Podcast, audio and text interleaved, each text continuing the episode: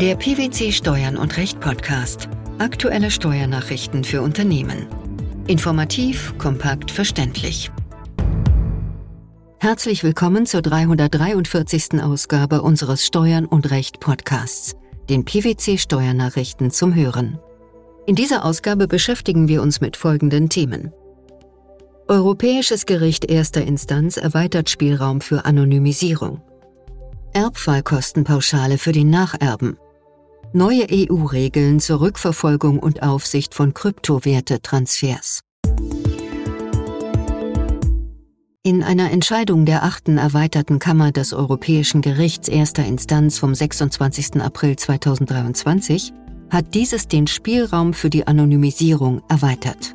Danach kommt es für die Annahme der Anonymisierung bei Datenempfängern maßgeblich auf die Mittel desjenigen an, der die Daten empfangen hat. Diese Entscheidung kann für Unternehmen in der Praxis weitreichende Folgen haben, da hierdurch Anonymisierungen und damit sekundäre Datennutzungen erleichtert werden. Was war Gegenstand des Verfahrens? Der Entscheidung lag eine Klage des Einheitlichen Abwicklungsausschusses kurz SRB, eines Europäischen Ausschusses zur Gewährleistung der ordnungsgemäßen Abwicklung von insolvenzbedrohten Finanzinstituten gegen eine Entscheidung des Europäischen Datenschutzbeauftragten zugrunde. Der SRB nutzte bei der Abwicklung einer spanischen Bank ein elektronisches Formular, damit Interessenten ihre Ansichten äußern konnten, und leitete die erhaltenen Antworten an eine Beratungsfirma weiter. Vor der Weitergabe der Antworten ersetzte der SRB den Namen jedes Antwortenden durch eine 33-stellige eindeutige Identifikationsnummer. Nach einer Reihe von Beschwerden entschied der europäische Datenschutzbeauftragte, dass es sich bei diesen Daten um pseudonymisierte Daten handele, die als personenbezogene Daten gemäß Datenschutzgrundverordnung gelten. Diese habe der SRB ohne Datenschutzinformation der betroffenen Personen weitergegeben. Der SRB betrachtete die Bereitstellung dieser Information als nicht erforderlich, da die übermittelten Daten seiner Ansicht nach anonymisiert waren und daher für den Datenempfänger nicht als personenbezogene Daten betrachtet werden konnten. Welche Einschätzung vertritt das Europäische Gericht hierzu? Das Europäische Gericht entschied, dass übermittelte Daten beim Empfänger dann nicht als personenbezogene Daten betrachtet werden könnten, wenn der Datenempfänger nicht die Möglichkeit hat, die betroffenen Personen zu identifizieren. Auch im Lichte der Entscheidung des Europäischen Gerichtshofs vom 19. Oktober 2016 im Fall Breyer gelte, sofern ein Datenempfänger weder über zusätzliche Informationen verfüge, die ihm ermöglichen, die betroffenen Personen wieder zu identifizieren, noch rechtliche Mittel habe, um auf solche Informationen zuzugreifen, könnten die übermittelten Daten nicht mehr nur als pseudonymisiert, sondern müssten vielmehr als anonymisiert betrachtet werden. Sie fallen danach nicht unter die Kategorie personenbezogener Daten. Die Abgrenzung zwischen pseudonymisierten und anonymisierten Daten spielt in der Praxis eine große Rolle, da nur anonymisierte Daten nicht unter den Anwendungsfall der Datenschutzgrundverordnung fallen. Die Entscheidung des Europäischen Gerichts dürfte Unternehmen Auftrieb bei der Entwicklung datengetriebener Geschäftsmodelle geben, sofern darin eine sekundäre Nutzung beabsichtigt wird. Worauf sollten Unternehmen in solchen Fällen jedoch achten? Bei einer Anonymisierung müssen Unternehmen dabei eine erhebliche Sorgfalt darauf verwenden, der Rechenschaftspflicht zu genügen. Alle Entscheidungen zur Annahme einer Anonymisierung sollten dokumentiert und begründet werden. Darüber hinaus sollten Unternehmen im Rahmen ihres Datenschutzmanagements Leitlinien zur Prüfung und Umsetzung von Anonymisierungen etablieren. Bei der praktischen Umsetzung hilft auch der Praxisleitfaden zum Anonymisieren personenbezogener Daten der Stiftung Datenschutz. Neben dem Vorerben kann auch der Nacherbe den Pauschbetrag für Erbfallkosten in Anspruch nehmen. Der Abzug des Pauschbetrags setzt nicht den Nachweis voraus, dass zumindest dem Grunde nach tatsächlich Kosten angefallen sind. Dies hat der Bundesfinanzhof in einem aktuellen Urteil entschieden und damit die bisher geltende Rechtsprechung geändert. Welcher Sachverhalt war gegeben? Die Klägerin ist Nacherbin ihrer am 24. Januar 2013 verstorbenen Tante. Vorerbe war deren Ehemann, der am 19. Mai 2013 verstarb. Im Rahmen der Erbschaftssteuerfestsetzung beantragte die Klägerin, die Berücksichtigung der Erbfallkostenpauschale in Höhe von 10.300 Euro. Sie gab an, die Beerdigungskosten ihrer Tante sowie weitere Abwicklungskosten hinsichtlich des Nachlasses getragen zu haben. Hierzu reichte sie eine Rechnung des Amtsgerichts über 40 Euro für die Erteilung des Erbscheins und die Testamentseröffnung ein. Die Beerdigungskosten wies sie nicht nach. Das Finanzamt berücksichtigte die Erbfallkostenpauschale nicht. Allenfalls könnten die nachgewiesenen 40 Euro berücksichtigt werden. Hieraus ergebe sich wegen der Abrundung des steuerpflichtigen Erwerbs auf volle 100 Euro keine steuerliche Auswirkung. Die hiergegen gerichtete Klage vor dem Finanzgericht Münster hatte Erfolg. Der Bundesfinanzhof hat sich der Entscheidung der Vorinstanz angeschlossen und die Revision des Finanzamts als unbegründet zurückgewiesen. Wie wurde diese Entscheidung begründet? Nach Auffassung des Senats habe das Finanzgericht zu Recht entschieden, dass die Erbschaftssteuerpauschale steuermindernd zu berücksichtigen sei. Sowohl der Vorerbe als auch der Nacherbe verwirklichen den Besteuerungstatbestand für einen Erwerb von Todeswegen. Nach 10 Absatz 5 Nummer 3 Satz 2 Erbschaftssteuergesetz wird für die in 10 Absatz 5 Satz 1 Erbschaftssteuergesetz genannten Kosten insgesamt ein Betrag von 10.300 Euro ohne Nachweis abgezogen.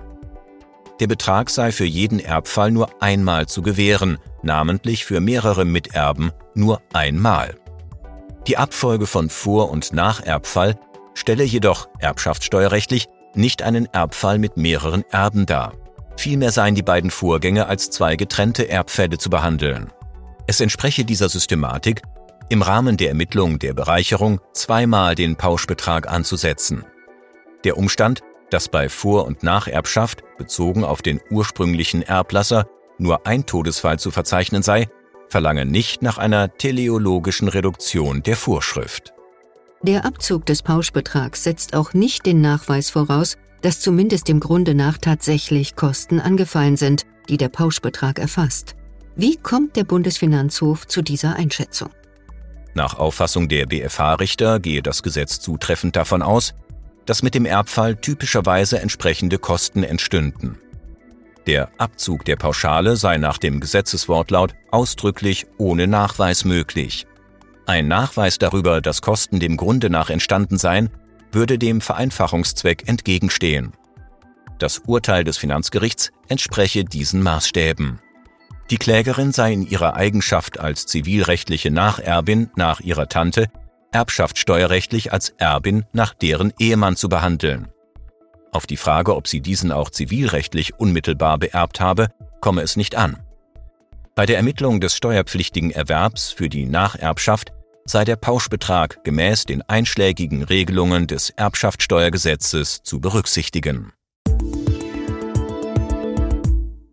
Am 20. April 2023 haben die Abgeordneten des EU-Parlaments die erste EU-Regelung zur Rückverfolgung von Transfers von Kryptowerten wie Bitcoins und E-Geld-Token angenommen. Sie soll sicherstellen, dass Transfers von Kryptowerten, wie jede andere Finanztransaktion auch, stets zurückverfolgt und verdächtige Transaktionen blockiert werden können. Wie sieht die neue Regelung aus? Die sogenannte Travel Rule, die es im traditionellen Finanzwesen bereits gibt, wird in Zukunft auch für Überweisungen von Kryptowerten gelten. Diese Regel verlangt von Zahlungsdienstleistern, die Übermittlung von Angaben zum Zahler und zum Zahlungsempfänger während der gesamten Zahlungskette zu gewährleisten. Die Vorschriften würden auch Transaktionen über 1000 Euro von sogenannten Unhosted Wallets, also nicht betreuten Geldbörsen, abdecken, wenn diese mit Hosted Wallets, also betreuten Geldbörsen, interagieren, die von Anbietern von Kryptodienstleistungen verwaltet werden. Keine Gültigkeit haben die Regeln für Kryptowerte-Transfers von Person zu Person, die ohne einen Anbieter erfolgen. Beschränkt sich die Neuregelung auf die Rückverfolgbarkeit? Nein. Das Plenum gab außerdem endgültig grünes Licht für neue gemeinsame Regeln für die Aufsicht, den Verbraucherschutz und den Umweltschutz für Kryptowerte, einschließlich Kryptowährungen in Form der sogenannten Mika-Verordnung. Der im Juni 2022 informell mit dem Rat vereinbarte Gesetzentwurf enthält Schutzmaßnahmen gegen Marktmanipulation und Finanzkriminalität. Mika wird Kryptowerte abdecken, die nicht unter die bestehenden Rechtsvorschriften im Finanzdienstleistungsbereich fallen. Die wichtigsten Bestimmungen für Emittenten und Händler von Kryptowerten, einschließlich wertreferenzierten Tokens und E-Geld-Token, betreffen Transparenz, Aufdeckung, Genehmigung und Überwachung von Transaktionen.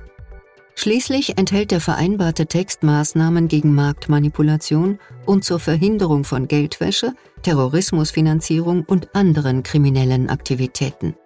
Welche sind das?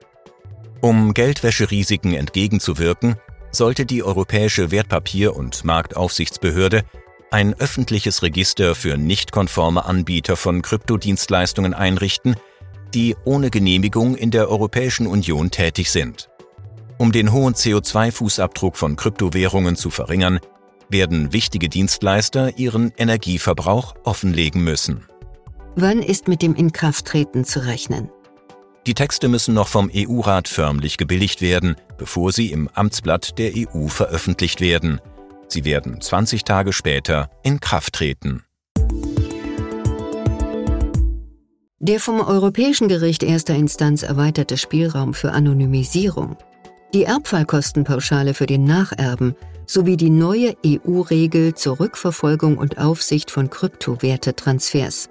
Das waren die Themen der 343. Ausgabe unseres Steuern und Recht Podcasts, den PwC Steuernachrichten zum Hören. Wir freuen uns, dass Sie dabei waren und hoffen, dass Sie auch das nächste Mal wieder in die PwC Steuernachrichten reinhören. Steuerliche Beiträge zum Nachlesen finden Sie in der Zwischenzeit unter blogs.pwc.de slash steuern minus und minus recht.